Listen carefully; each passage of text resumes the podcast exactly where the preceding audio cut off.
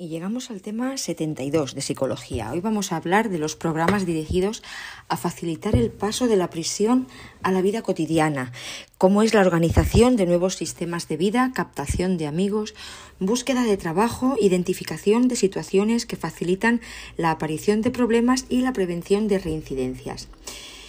Bien, eh, este tema, el 72, es el último tema del temario de psicología y nos conecta directamente con la última etapa que todo interno está obligado a vivir antes o después y que supone una innegable realidad en nuestro sistema penitenciario, el paso de la prisión a la vida en libertad. El contenido del tema nos pone sobre aviso de las dificultades que presentan los programas psicológicos llevados a cabo en las prisiones, ya que lo aprendido debe poder generalizarse al ambiente habitual del interno una vez que abandona la prisión. En el campo de las prisiones nos encontramos con el mismo problema que en los demás campos de actuación de la psicología y que en las otras disciplinas que fundamentan su actividad en la intervención sobre las personas. Es el mismo problema que presentan los experimentos controlados de laboratorio, la generalización a otros contextos. Volveremos sobre este punto al final del tema. Ya hemos indicado en otros temas que la prisión puede verse o bien como un lugar idóneo para la intervención controlada, según Burchard y Lane, a modo de laboratorio, con gran capacidad manipulativa de variables, o bien como un escenario de conducta donde los sujetos actúan de un modo accidental, movidos por las variables esenciales del ser humano, supervivencia, prestigio, placer, negociación, etc.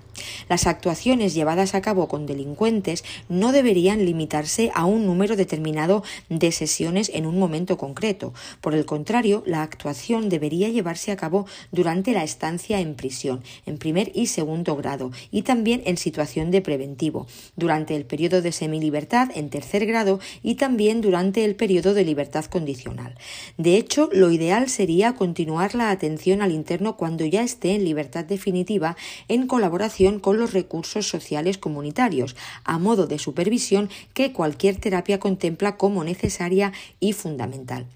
Dentro del tiempo de prisión, las intervenciones deben ir dirigidas a la mejora educativa, la formación profesional, la formación social y cultural para conseguir nuevos conocimientos, mejores niveles educativos y una cualificación que le permitan en la calle una práctica eficaz. Además, deben tratarse los problemas médicos o los cuadros psicopatológicos que aparezcan en el sujeto internado. Por otra parte, no debemos olvidar los programas específicos de tratamiento orientados a tipologías delictivas concretas y las intervenciones en materia de drogas.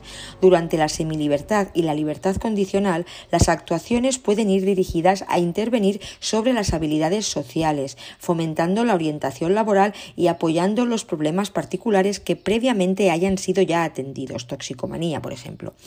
No obstante, la intervención penitenciaria difícilmente puede ser considerada eficaz si no se produce generalización.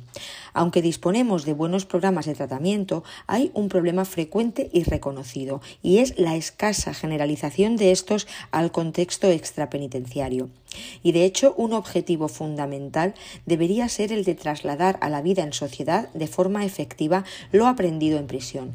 Se trata, en esencia, de exportar los efectos medidos por la integración penitenciaria al exterior de la prisión y asegurarse su mantenimiento y continuidad mediante la integración comunitaria. De ahí la sugerencia de Thornton al señalar la necesidad de planificar las intervenciones en prisiones no sólo para producir efectos inmediatos, sino para producir un ajuste al medio de futura ubicación. Esta generalización ha de producirse en tres direcciones. La primera, los cambios de conducta producidos deben mantenerse en el tiempo, ser perdurables más allá de las condiciones de aprendizaje. Los cambios de conducta producidos deben mostrarse en lugares distintos a aquellos en los que tuvo lugar el problema. Y la tercera dirección es que los cambios de conducta producidos deben alcanzar el mayor número de conductas del sujeto y posibilitar el desarrollo de nuevos comportamientos no entrenados directamente. Santiago Redondo señala algunos principios para aumentar la generalización del entrenamiento recibido.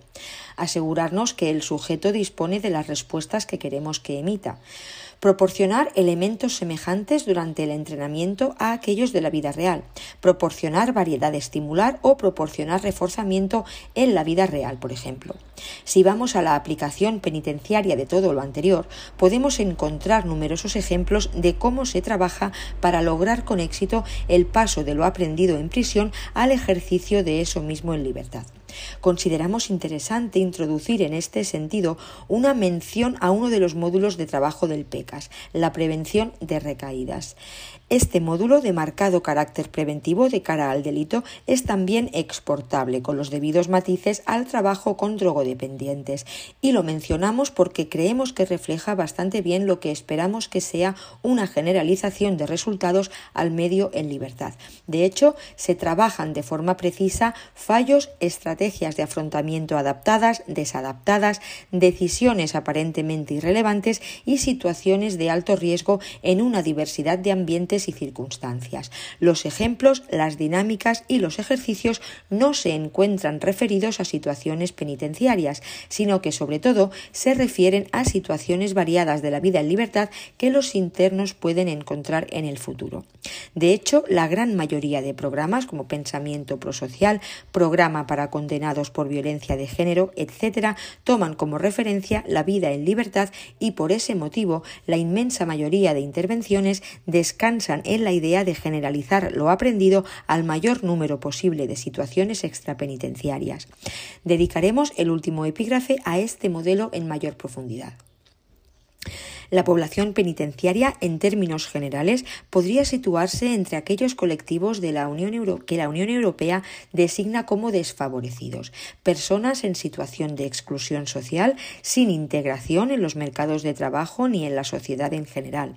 Estos grupos suelen presentar una problemática común caracterizada por el bajo nivel educativo, la escasa o nula cualificación profesional y además suelen ser parados de larga duración dada su carencia de hábitos laborales, entre otros factores. Estos aspectos vienen acentuados por factores específicos de marginación, núcleos de pobreza, familias desestructuradas, toxicomanía, etc. Siguiendo a algunos autores como Morris, para el éxito de la reeducación y la reinserción social deberían cumplirse tres elementos la existencia de una familia u otro grupo social de respaldo al que poder incorporarse al salir en libertad. Esto entronca directamente con la presencia o no de apoyo social. La existencia de un empleo que le respalde materialmente, aspecto que entronca con las circunstancias socioeconómicas de la persona.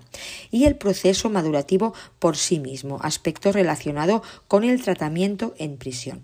En definitiva, indica Pozuelo, estos serían los tres objetivos objetivos generales de la intervención en prisión. Posibilitar la integración sociolaboral de reclusos y exreclusos, crear una infraestructura adecuada que implique a todos los agentes sociales, administración, ONGs, empresas, etcétera, en los itinerarios de inserción y consolidar y dar continuidad a los programas en el medio penitenciario.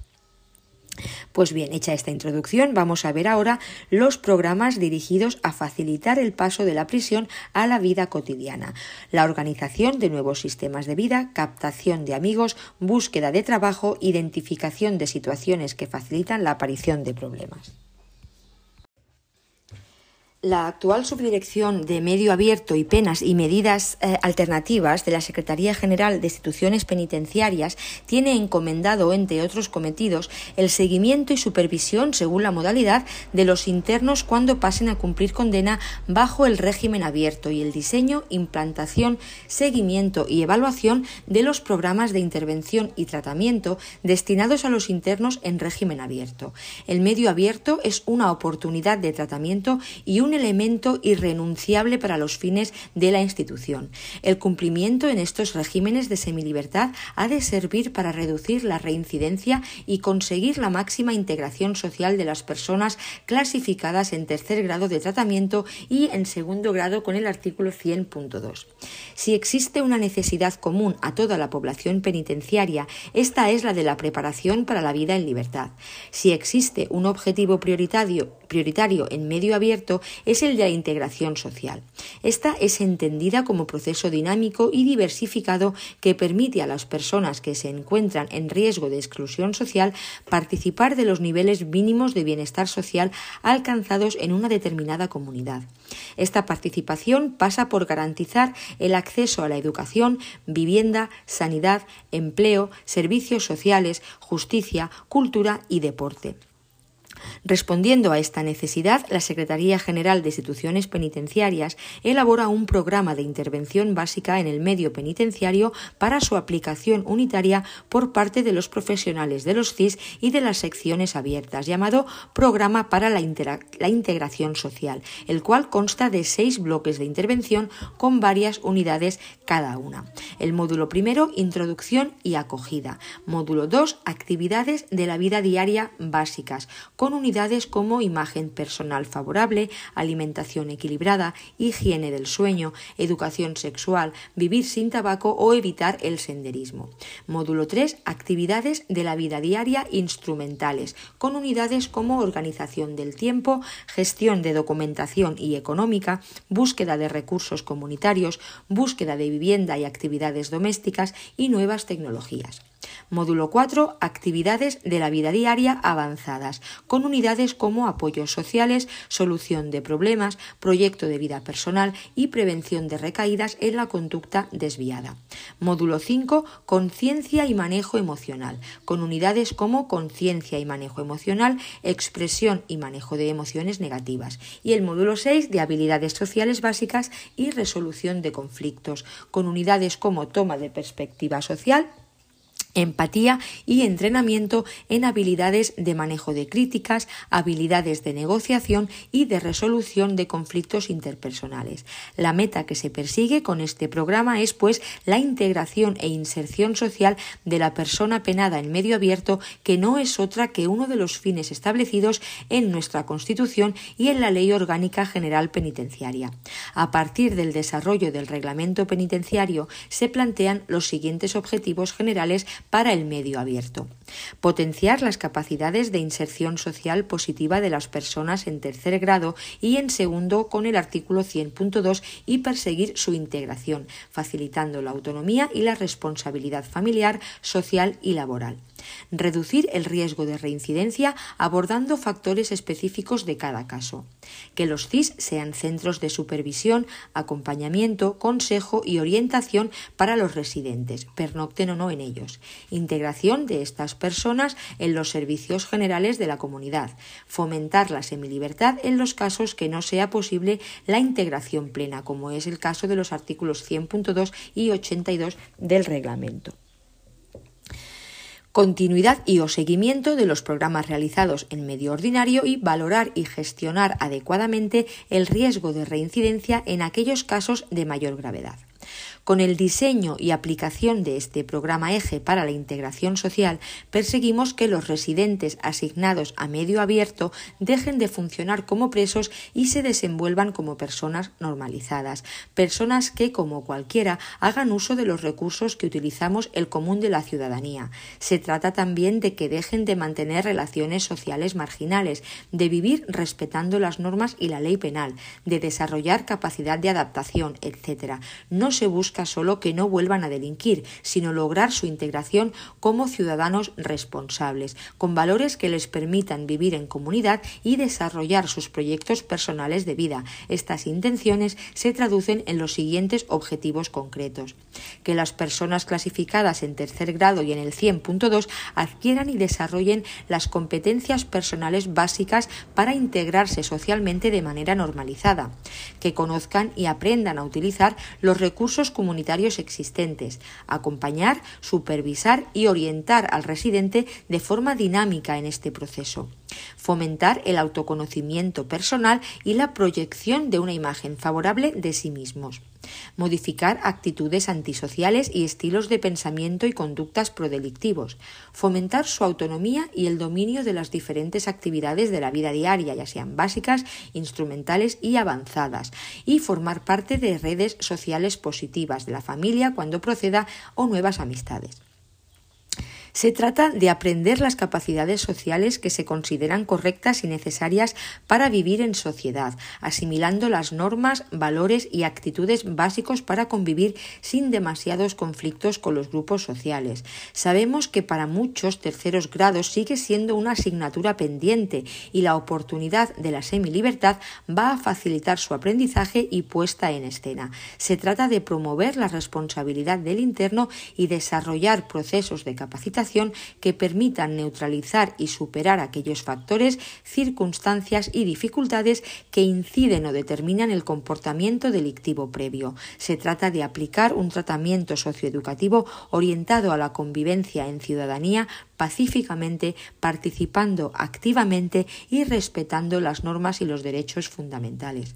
Hay que destacar que recientemente la Secretaría General de Instituciones Penitenciarias, el 18 de diciembre de 2015, publica una nueva instrucción, la I-10-2015, sobre los nuevos programas de intervención de penas y medidas alternativas. A raíz de la última reforma del Código Penal por Ley Orgánica 1-2015 de 30 de marzo, en vigor desde el 1 de julio, aparece como novedoso en nuestro ordenamiento jurídico la consideración de la libertad condicional como una forma de suspensión de condena, así como la posibilidad que durante el cumplimiento de esta se determine la obligatoriedad de un determinado programa de intervención.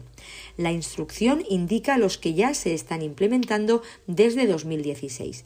El programa de intervención para agresores de violencia de género en medidas alternativas, el PRIA-MA el programa de intervención frente a la delincuencia sexual con menores en la red, fuera de la red, el programa de intervención psicoeducativa en seguridad vial Proseval, el programa de sensibilización y reeducación en habilidades sociales Probeco, el programa de intervención frente a la violencia familiar en medidas alternativas, programa Encuentro, y el programa de sensibilización en drogodependencia, Cuenta contigo. Estos programas tienen en común la aplicación de las técnicas cognitivo-conductuales dirigidas a la prevención de la reincidencia delictiva a través de producir el adecuado cambio cognitivo, emocional y conductual en los sujetos. Los programas se llevan a cabo en el contexto comunitario, por lo que la generalización de los conocimientos y conductas aprendidas facilita sobremanera la transición a la vida en libertad. No obstante, también sabemos que la inserción en el contexto social no solo depende de las estrategias y recursos que movilicen los internos en tercer grado o liberados condicionales, sino también de la estructura de oportunidades ofrecida por el entorno sociocomunitario e institucional. La reinserción óptima, óptima dependerá de muchos factores y sería absurdo eh, e iluso pensar que tratamientos concretos conducen en todos los casos a la adecuada integración social de la persona a la salida de prisión. Un reciente estudio de Melina Crepsi en abril de 2014 sobre la transición cárcel-libertad llamado Evaluación de los factores y estresores psicosociales percibidos que veremos en el anexo 2, llevado a cabo sobre una muestra de 160 liberados condicionales adultos, indica que los sujetos retornan al contexto cotidiano en el que residían, libres pero también expuestos, identificándose unas diversas situaciones o sucesos estresantes que ponen en riesgo la posibilidad de una reinserción social efectiva.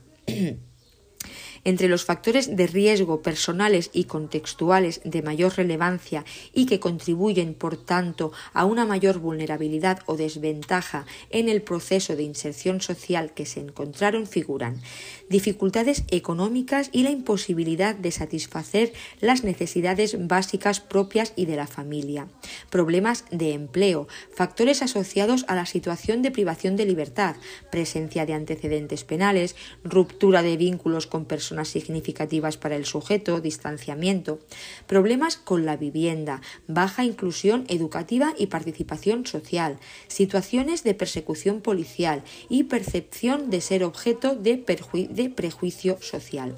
Por otra parte, estudios previos realizados en torno a la, a la problemática de reinserción social han permitido identificar otros factores de riesgo, como por ejemplo la naturaleza y la duración de la condena. Así, no es comparable, por lo general, deja las flores.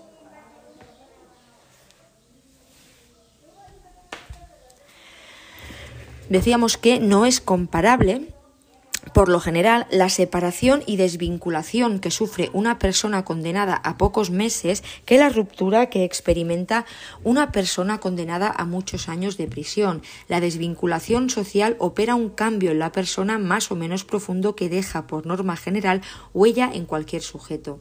El tipo y el alcance de las influencias que recibe el sujeto en prisión, produciéndose una mayor o menor prisionización que dificulte en mayor o menor medida la integración social, el nivel de vinculación y estructuración familiar, que sin duda facilitará o no la posterior vuelta a la normalidad, especialmente en delincuentes jóvenes que no dispongan de un apoyo social consistente.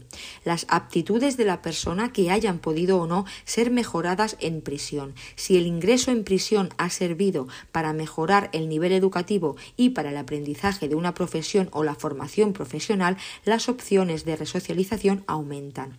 La existencia o no de variables desfavorables de otro tipo, tales como la presencia de drogodependencia, psicopatología variada como trastornos de personalidad, actitud de la persona, valores, creencias, etc. Salvo la cuestión relativa al tipo de delito y la duración de la condena, que no dependen de nosotros, sí podemos intervenir sobre bastantes de las cuestiones anteriores. Se puede capacitar al sujeto en lo educativo, se puede entrenar a la persona en la forma de interacción social, se puede ofrecer una posibilidad de formación profesional, se puede tratar la adicción a los tóxicos e incluso se pueden ofrecer contextos penitenciarios que rechazan la subcultura delincuente, las UTES o o, módulos de respeto, por ejemplo. A continuación mencionaremos propuestas específicas de acuerdo a lo que nos pide concretamente el tema, sin olvidar que el tratamiento en prisión debería ser complejo y abarcar distintas facetas.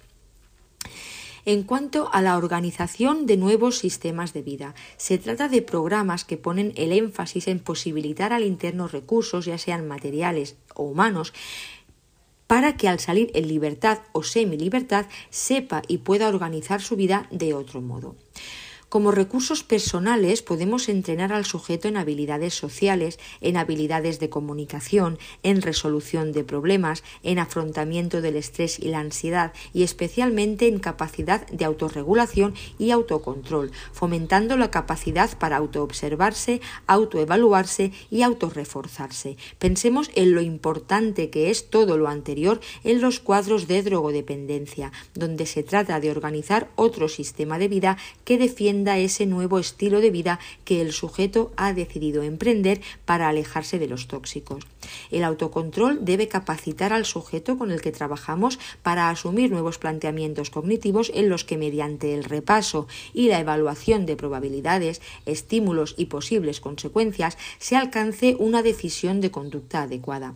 Es muy habitual encontrar en prisión a personas condenadas por delitos en los que la falta de regulación y control conductual ha sido manifiesta y patente, como el caso de robos, lesiones, delitos contra la seguridad vial, etc.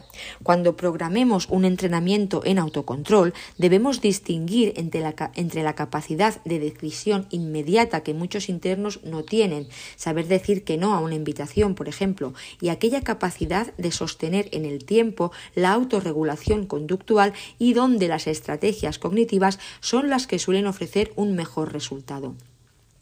Todo lo anterior se trabaja en distintos programas y no obedece a un contenido que exclusivamente se trabaje en un tipo de intervención.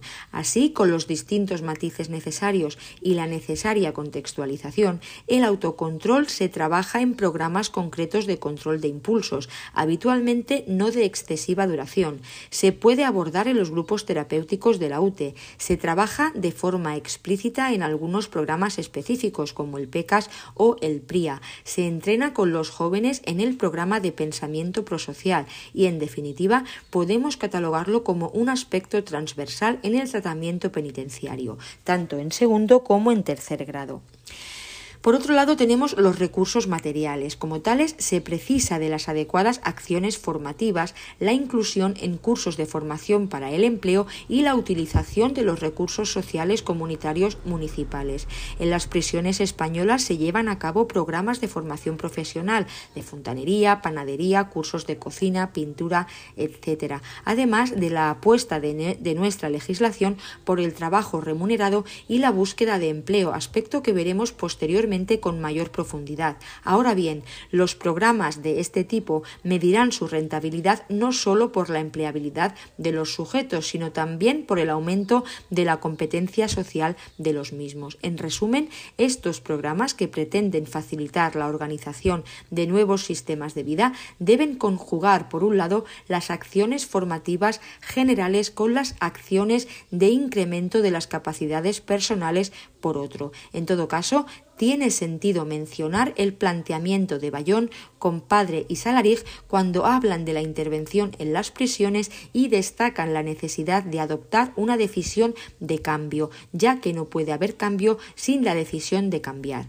Por ello, señalan para los programas de intervención basados en el modelo de la competencia social dos objetivos. Por un lado, los objetivos de procedimiento, donde se dice que todo lo que se haga con los internos ha de estar en consonancia con lo que ellos entienden como digno de valor y cargado de sentido, y los objetivos de resultado donde se señala la necesidad de asegurarse de que se adquieren habilidades para decidir prosocialmente y para actuar eficazmente en la sociedad dentro de la ley. Por ello, la intervención psicológica necesariamente ha de ocuparse de motivar y facilitar que los internos se sientan identificados con las formas de proceder legales y ha de comprobar que son utilizadas dentro del marco socialmente aceptado.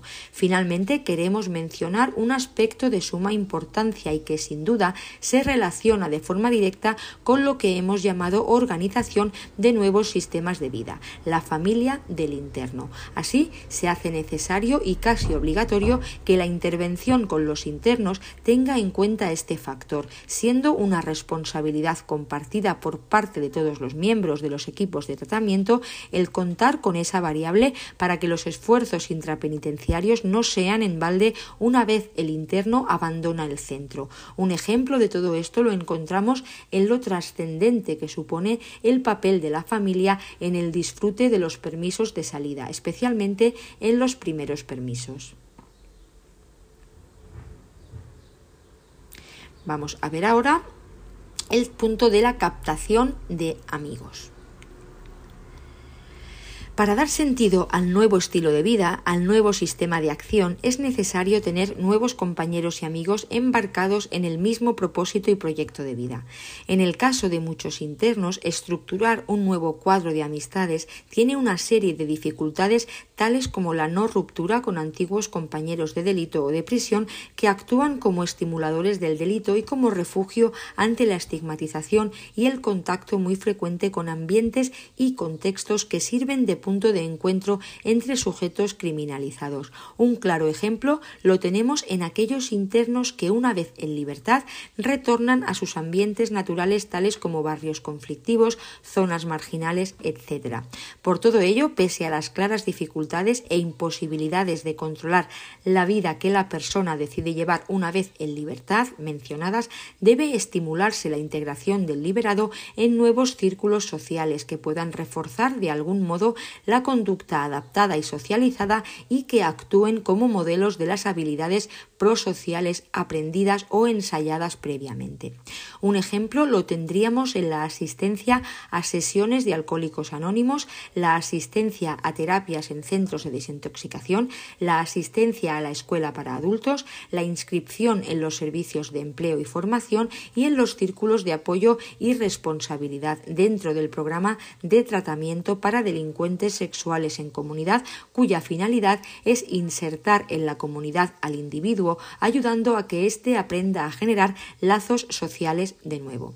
En cuanto a la captación de amigos en sentido estricto, se hace necesario relacionarla con el trabajo en habilidades sociales y es en ese marco donde la desarrollaremos. Para ello, uno de los puntos esenciales es el entrenamiento en el inicio y mantenimiento de conversaciones. Por extensión, el inicio y mantenimiento de nuevas conductas está relacionado con el establecimiento de relaciones sociales y en este sentido, para establecer relaciones sociales es necesario saber iniciar conversaciones y mantenerlas.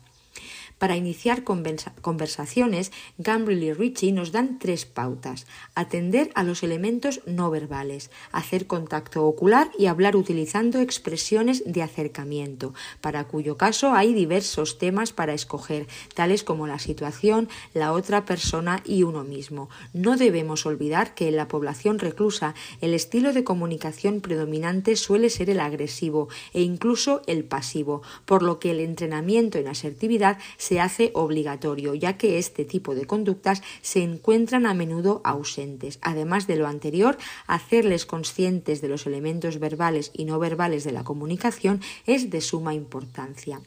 Entre las formas de mantener la conversación se señalan distintas técnicas. Decir algo y luego preguntar a la otra persona su punto de vista sobre el tema, revelar información personal como los gustos, las actitudes, autorrevelaciones que no estén fuera de lugar, evitar las respuestas monosilábicas del tipo sí o no, explicar el propio punto de vista de modo que la otra persona tenga algo a lo que responder, hacer preguntas que requieran más que un simple sí o no, cambiar el contenido o el tema de la conversación para proporcionar otras vías de conversación e introducir temas nuevos. Es necesario que los nuevos amigos sirvan de referente para la conducta de uno y que proporcionen una adecuada distribución de refuerzos y castigos. Se recomienda realizar el entrenamiento presentando diferentes modelos usando variedad de conducta competente, realizar sobre aprendizaje, recurrir a las prácticas encubiertas, retirar gradualmente el refuerzo y trabajar otros aspectos propios de las habilidades sociales como la empatía o la escucha activa. Es interesante introducir una reflexión en este punto y es la apuesta que realizan algunos sistemas de organización de vida en prisión por las relaciones sociales transparentes, sanas y alejadas de la cultura delincuente. En este sentido, tiene cabida mencionar cómo entienden la relación entre los internos proyectos como los módulos de respeto o las UTES, donde se mencionan incluso mecanismos correctores como la confrontación, la cual se basa en el derecho que tiene un interno de decirle a otro con total respeto algo que haya hecho mal y no considere correcto o le haya molestado. Pueden usar este mecanismo para ayudar a sus compañeros ante comportamientos erróneos, debiendo aceptar que los demás corrijan los suyos.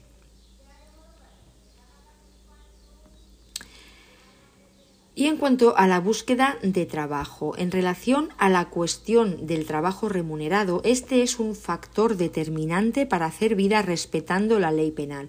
La situación laboral es problemática por sí misma en la sociedad actual. Si añadimos la etiqueta de preso, el proceso estigmatizador actuará con más voracidad. En este sentido, los programas de inserción sociolaboral llevados a cabo en las prisiones se entienden como una herramienta complementaria a las actuaciones de intervención que se realizan dentro de los centros penitenciarios y cobrando especial relevancia cuando los internos alcanzan un régimen de semilibertad o de libertad condicional. Es en este periodo cuando las pautas de generalización pueden llevarse a mejor efecto ya que el sujeto se muestra parcialmente en su medio. En la población reclusa, la obtención de un trabajo y de la normalización laboral es un objetivo ambicioso y sujeto a no pocas dificultades hay una generalizada falta de cualificación y presencia de analfabetismo que dificulta de manera obvia la inserción laboral. Existe una estigmatización social que descansa en el peso que tienen los antecedentes penales y el recelo social que ello despierta.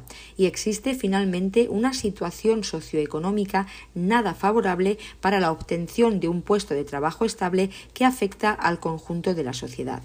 Sin embargo, no podemos olvidar el indudable efecto positivo que tiene la ocupación laboral sobre la salud física y mental de las personas y cómo éste debe constituir uno de los objetos primordiales de las instituciones hacia segmentos sociales en riesgo de exclusión social, entre ellos los internos una vez en libertad. A continuación, expondremos algunos de los recursos que tiene puestos en marcha la Administración penitenciaria al respecto. En primer lugar, como ejemplo de la reorientación laboral para población reclusa, creemos fundamental mencionar la entidad estatal de trabajo penitenciario y formación para el empleo, la TPFE regulada por el Real Decreto 122-2015 de 27 de febrero, por el que se aprueba el Estatuto de la Entidad de Derecho Público, Trabajo Penitenciario y Formación para el Empleo y tiene encomendado la realización de una serie de cometidos destinados a poner a disposición de los internos de los centros penitenciarios los recursos necesarios para la mejora de su desarrollo personal y laboral y facilitar así su integración en la sociedad una vez que hayan cumplido la condena que les ha sido impuesta por los jueces.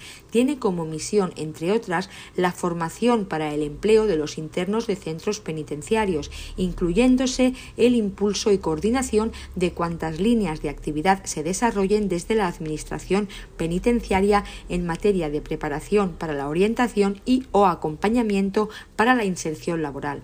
Así pues, la entidad estatal pone a disposición de todos los centros penitenciarios y centros de inserción social los recursos necesarios para incrementar el nivel de empleabilidad de la población penitenciaria y apoyarles en su proceso de búsqueda de empleo con el fin de facilitar su incorporación a la actividad laboral tanto en el interior de los centros como en el exterior. Con este fin se llevan a cabo la programación de los siguientes planes. Bien, tenemos en primer lugar el plan de formación profesional en el interior de los centros penitenciarios y centros de inserción social, con el fin de cubrir las carencias formativas de las personas privadas de libertad y mejorar su cualificación profesional. Durante el año 2020 se han impartido un total de 460 460 acciones de formación para el empleo con la participación de 7.240 alumnos, de los cuales el 9,6% fueron mujeres. Teniendo en cuenta las necesarias medidas de limitación de aforos y distancia social acordadas por las autoridades sanitarias para prevenir la expansión del COVID-19, fue necesario suspender definitivamente un total de 17 cursos y no iniciar 52 acciones formativas programadas.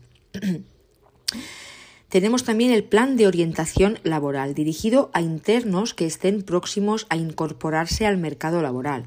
En el año 2020 el número de programas de formación y orientación laboral se ha reducido a 5 con la participación de 70 internos y 3 internas debido a la implantación del programa épico en gran parte del territorio español que incluye la orientación laboral en régimen ordinario y en régimen abierto y el plan de inserción laboral con el objetivo de proporcionar apoyo individualizado a los internos que inician su etapa de semilibertad o libertad condicional y facilitar con este acompañamiento su inserción laboral. Durante el año 2020 se ha continuado con la implantación del programa épico Entrenamiento Personal y Competencial para el Empleo en el marco de colaboración con la Fundación La Caixa, programa Reincorpora. Ambos son programas actuales, en curso, y que suponen precisamente una reorientación y reinserción laboral de los internos que cumplen condena en las prisiones españolas. Al margen de lo anterior y de la capacitación profesional propiamente, girdi. Es fundamental el trabajo sobre la persona y sobre su actitud hacia el trabajo como objetivo. Así, en los programas de búsqueda de empleo e inserción sociolaboral se incluyen algunos aspectos tales como conocimiento y familiarización con las técnicas de búsqueda de empleo, apuntarse en la bolsa de trabajo de las instituciones, utilizar los medios de comunicación, publicitarlo a amigos y conocidos, aceptar cualquier trabajo, enviar datos y méritos a empresas y u organismos. Trabajo con la documentación a aportar, haciendo hincapié en la conformación del currículum vitae. Muchos internos, la inmensa mayoría, no han hecho nunca un currículum. Técnicas para enfrentarse a una entrevista de selección, teniendo presente algunas recomendaciones como la forma de presentación, pulcritud, paciencia, asertividad, etc. La forma de contestar, evitar monosílabos, no mentir, centrar la conversación en lo que uno sabe hacer, mostrar deseos de aprender, no tener prisa por ser contratado, etc. Guardar las distancias, es decir, no invadir el espacio del entrevistador, por ejemplo. Como técnicas no verbales puede ensayarse el contacto ocular intermitente, el tono de la voz, la proximidad, los gestos, la orientación del cuerpo, etc. Y en cuanto a la identificación de situaciones que facilitan la aparición de problemas.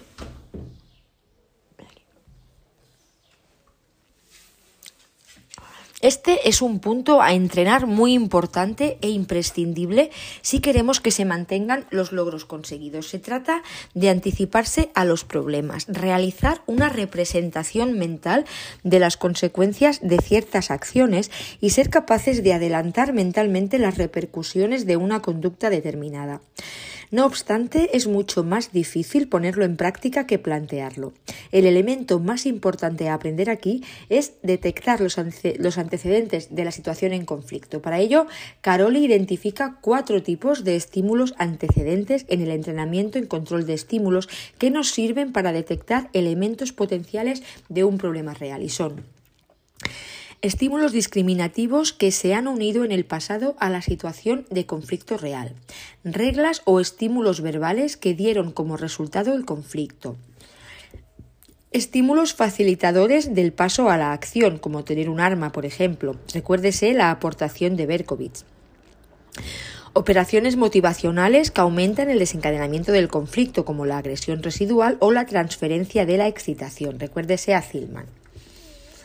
También destacar los estímulos discriminativos eh, es poner medidas para prevenir la ocurrencia de un problema. Por ello, se recomienda entrenar en la identificación de señales de aviso, la discriminación de estímulos de conflicto y estímulos de no conflicto. Para ello, se entrena en la percepción de señales interpersonales a los tres niveles de respuesta, verbal, motórica y emocional. El incremento de la capacidad de observación y de autoobservación, la demora de la respuesta, es decir, no reaccionar inmediatamente ante la primera señal. Se recomienda detenerse a pensar antes de actuar. Tomarse un tiempo antes de dar una contestación y analizarse durante ese tiempo observando el ritmo de la respiración, la aceleración cardíaca, los primeros pensamientos automáticos, las primeras acciones y las tendencias de respuesta.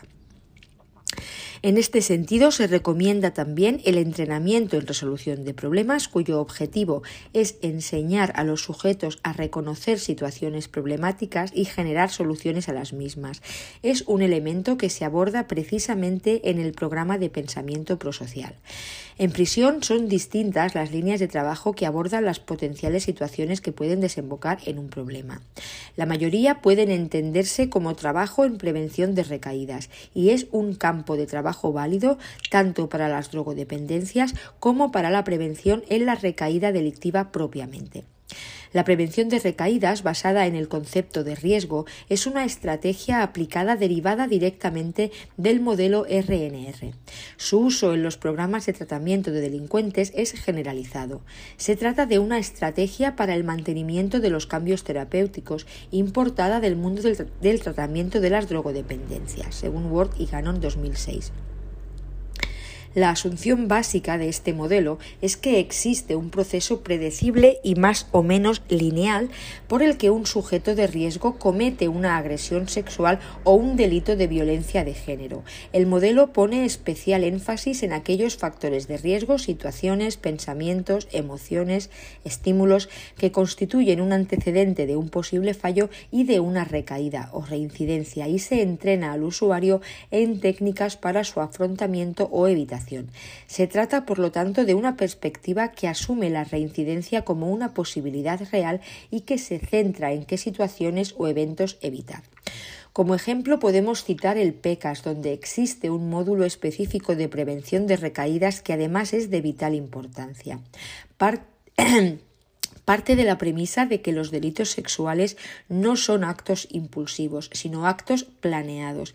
El objetivo es aprender a planificar y preparar las estrategias para afrontar futuras situaciones de riesgo e intervenir lo antes posible. Se presta especial atención a las decisiones aparentemente irrelevantes, DICE, y a los eh, efectos de violación de la abstinencia, EVAS, siguiendo el modelo de prevención de recaídas de PICERS. Se identifican las situaciones de riesgo, las respuestas de afrontamiento adaptadas, los fallos, etc.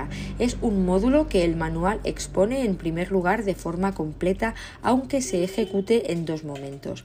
De igual modo, la unidad 11 del PRIA aborda la prevención de recaídas, al igual que su versión para medio abierto, PRIA-MA, en donde se ha tenido en cuenta los conceptos más importantes de este modelo. Sin embargo, se ha producido un cambio de enfoque respecto al programa PRIA. Según la información obtenida por los terapeutas, era necesario adaptar el proceso de prevención de recaídas a la población diana de este programa. Para ello, se han diseñado ejercicios que buscan reflejar situaciones cotidianas de la vida de los participantes. Ponemos los dos ejemplos anteriores porque los ejemplos, las dinámicas y los ejercicios no se encuentran referidos a situaciones penitenciarias, sino que sobre todo se refieren a situaciones variadas de la vida en libertad que los internos pueden encontrar en el futuro. De hecho, la gran mayoría de programas toman como referencia la vida en libertad, en lo que supone poner el foco de atención en el paso de la vida en prisión a la vida en libertad. Finalmente, queremos hacer mención a dos programas que creemos que simbolizan bien el paso de la vida en prisión a la libertad, concretamente en lo que se refiere a enfermos mentales el PAYEM renovado PR de finales de 2013 y comienzos de 2014, que supone un paso más allá dentro del abordaje de la enfermedad mental en prisión, haciendo especial énfasis en la tercera fase del programa, la de reincorporación social y derivación adecuada en la excarcelación. Esto ha supuesto que la SGIP diseñe un programa específico que complementa al PAYEM en la tarea de mejorar la derivación de los enfermos. El programa Puente de Mediación Social PPMS para enfermos mentales de 2014. El PPMS se orienta precisamente a consolidar un equipo multidisciplinar que trabaje desde los CIS. El objetivo no es otro que coordinar a las diferentes administraciones implicadas para que el enfermo mental tenga disponibles todos los recursos a los que tiene derecho para continuar su recuperación fuera de la institución penitenciaria. Este equipo de profesionales es lo que denominamos unidad puente, que trabajará desde el CIS para facilitar una adecuada derivación de los enfermos mentales. El PPMS es el nexo de unión entre la prisión y las redes de salud mental comunitarias para potenciar la reincorporación y la derivación de personas con enfermedad mental a los recursos de la comunidad. Y dicho esto, pasamos al siguiente punto del tema, que es acerca de la prevención de reincidencias. Todos los procedimientos anteriores ejemplifican aspectos a tener en cuenta a la hora de facilitar la generalización de los aprendizajes y en todo proceso de generalización es necesario atender al proceso de prevención de recaídas, ya que los aprendizajes no se instauran de manera rápida y definitiva. Es pertinente, por tanto, en este tema incluir este apartado. Así lo hace Redondo en el 2008 señalando dos tipos de técnicas técnicas de generalización y mantenimiento y la técnica de prevención de recaídas. Como la generalización no viene por sí sola, sino que ésta debe ser planificada e incluida en el programa, se han diseñado dos grupos de estrategias. Por un lado, las estrategias reactivas. Son aquellas que utilizamos cuando observamos que no se produce la generalización y mantenimiento del comportamiento. Se encuentran entre ellas entrenar el comportamiento en aquel contexto al cual no se generaliza, repetir la intervención o entrenamiento en diversos contextos y para comportamientos diferentes hasta que la generalización vaya apareciendo en lugares no abordados y para conductas no entrenadas. Cuando se trabaja con sujetos vinculados a contextos marginales, es muy difícil la generalización debido a que el propio hábitat no produce ni facilita los comportamientos deseados. En estos casos, se sugiere la creación de ambientes artificiales como los centros de desintoxicación, los pisos de acogida, instituciones públicas, etcétera, para que en ellos se produzca el cambio personal necesario. Por otro lado, tenemos las estrategias proactivas, que son aquellas que ya están diseñadas de antemano dentro del marco de la intervención, son parte del programa y aparece planificada la generalización y el mantenimiento desde el inicio. Tenemos utilizar contingencias de refuerzo intermitente, entrenar a las personas en habilidades sociales en un sentido amplio y variado, entrenados por personal variado y en distintos lugares, introducir estímulos familiares para el sujeto de contextos distintos, em, al de entrenamiento, analizar el ambiente al que retornará el interno e introducir en nuestro programa consecuencias que son probables en dicho ambiente, instruir a los internos para reorganizar a su manera el ambiente físico y el tiempo de ocio de tal forma que se aumente o se disminuya la probabilidad de ocurrencia de ciertos comportamientos, reconduciendo sus conductas inapropiadas, para lo cual es idóneo entrenarles en autoobservación y autocontrol y la utilización de paraprofesionales. Convendría diferenciar entre la fase de generalización y la de mantenimiento de la generalización. Una intervención difícilmente puede considerarse eficaz si no se produce la generalización. En concreto, después de un entrenamiento esperamos generalización a través de personas, generalización a través de contextos físicos y generalización a través de tareas. Para tener éxito en este proceso, primero hay que comenzar en una situación controlada y luego pasar gradualmente a situaciones menos controladas. Y segundo, elegir cuidadosamente los ambientes de entrenamiento para que estos sean representativos de un amplio rango de situaciones naturales. En cuanto al mantenimiento de la generalización, podríamos señalar dos procedimientos para su consolidación. Desarrollo de otras habilidades funcionales de distinto tipo y que son aquellas que valora el individuo y para las cuales también está facultado y uso del refuerzo intermitente. Una técnica más reciente y específica es la de prevención de recaídas, que comenzó siendo diseñada para el campo de las adicciones y después se trasladó al del tratamiento de los delincuentes en lo que supone trabajar para evitar la reincidencia delictiva. Su estructura general consiste en entrenar al sujeto en algunos aspectos que ya han sido mencionados anteriormente como decíamos, una técnica más reciente y específica es la de prevención de recaídas, que comenzó siendo diseñada para el campo de las adicciones y después se trasladó al de tratamiento de los delincuentes en lo que supone trabajar para evitar la reincidencia delictiva. Su estructura general consiste en entrenar al sujeto en algunos aspectos que ya han sido mencionados anteriormente. En este apartado, por tratar precisamente la prevención de la reincidencia, lo expondremos en mayor profundidad tomando como referencia el Manual del PECAS. El modelo cognitivo-conductual del proceso de recaída contempla el siguiente ciclo, modelo gráfico en la página 45 y 52 del Manual PECAS. Primer punto, abstinencia, acompañada de expectativas de éxito y sensación de autoeficacia. Segundo, presencia de decisiones aparentemente irrelevantes. Si éstas no se toman, prosigue la abstinencia, mejorando la autoeficacia y reduciéndose la probabilidad de recaída delictiva. Si éstas se adoptan, se produce una situación de alto riesgo, acompañada de un estado emocional negativo y conflicto interpersonal. Tercero, si ante lo anterior se lleva a cabo una respuesta de enfrentamiento adaptada, continúa la abstinencia. Lo contrario puede llevar al fallo, a menudo caracterizado por la presencia de fantasías e ideas que aproximan a la persona a la recaída y a romper la abstinencia. Cuarto, la siguiente fase del modelo sería el efecto de la violación de la abstinencia, caracterizado por el autodesprecio, la expectativa de fracaso, el problema de la gratificación inmediata, las atribuciones erróneas y el incremento de la probabilidad de recaída. Si ante lo anterior se pone en marcha una respuesta de enfrentamiento adaptada, se vuelve a la abstinencia. De lo contrario, se avanza hacia la recaída delictiva.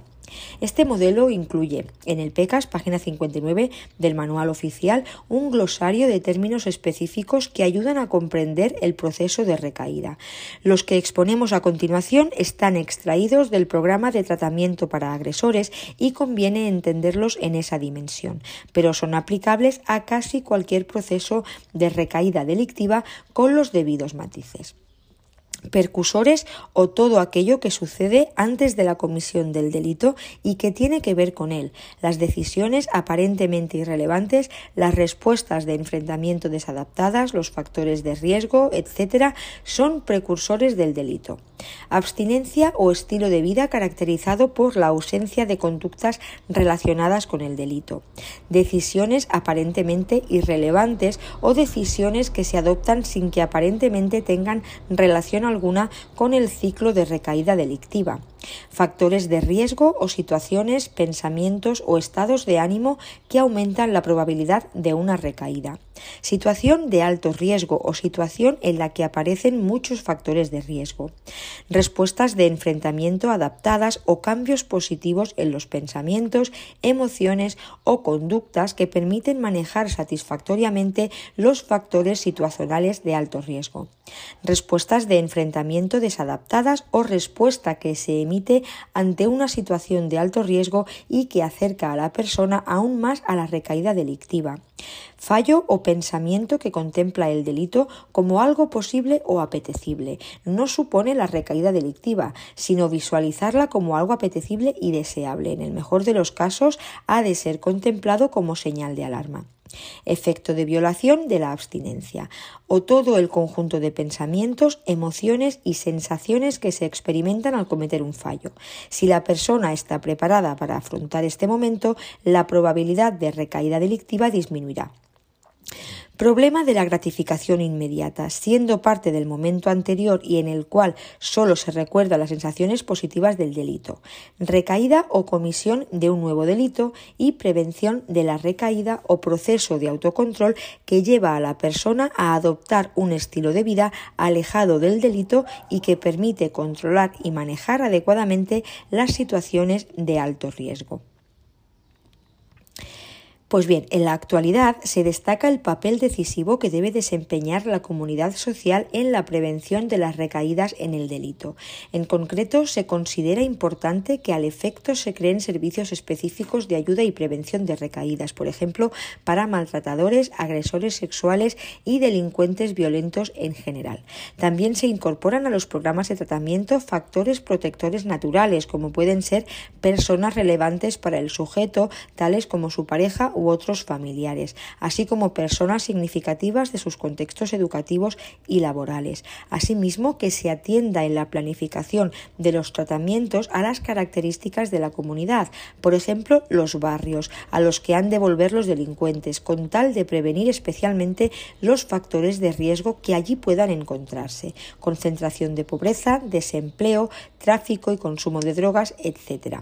Como ejemplo, queremos abundar en los ya mencionados círculos de apoyo y responsabilidad, que son un modelo de intervención con delincuentes sexuales de riesgo medio o alto con el fin de facilitar su reinserción y evitar la reincidencia cuando salen de prisión, en semilibertad o en libertad definitiva. Se comenzaron a aplicar en Canadá en 1995 y desde entonces se han aplicado en distintos países. Hay estudios que apuntan a que las evaluaciones realizadas ofrecen datos positivos respecto al nivel de reducción de la reincidencia que ofrece este modelo de intervención, ya que supone un método innovador que ofrece control y soporte a delincuentes sexuales cuando salen de prisión con la ayuda de voluntarios.